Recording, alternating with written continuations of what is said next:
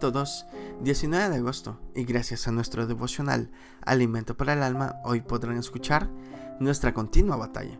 Lectura devocional sugerida 2 Corintios capítulo 2 del verso 1 hasta el 11. Nos dice su verso 11, para que Satanás no gane ninguna ventaja sobre nosotros, pues no ignoramos sus maquinaciones. Hace tiempo oí una historia que me impresionó. Ocurrió en un lugar de Asia. En el contenedor de una casa había una reunión sin que se sepa cómo entró allí una enorme boa.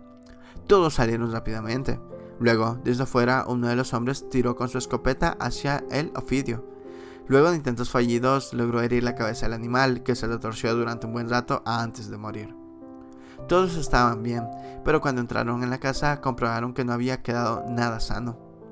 Pensaba en que esta es la forma común de actuar del enemigo. Su plan A siempre es engañarnos y si este plan no funciona, el plan B es atacarnos directamente. Jesús lo reconoce como príncipe de este mundo, Juan 16:11, pero ya ha sido juzgado.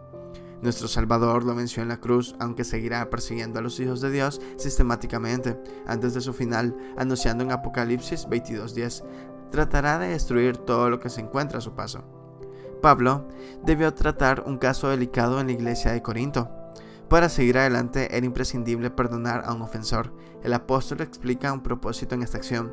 Dice que, para que Satanás no gane ninguna ventaja sobre nosotros, pues no ignoramos sus maquinaciones. Es que el enemigo de nuestras almas aprovecha la rendija que abre la falta de perdón para colarse y abrir grietas más profundas.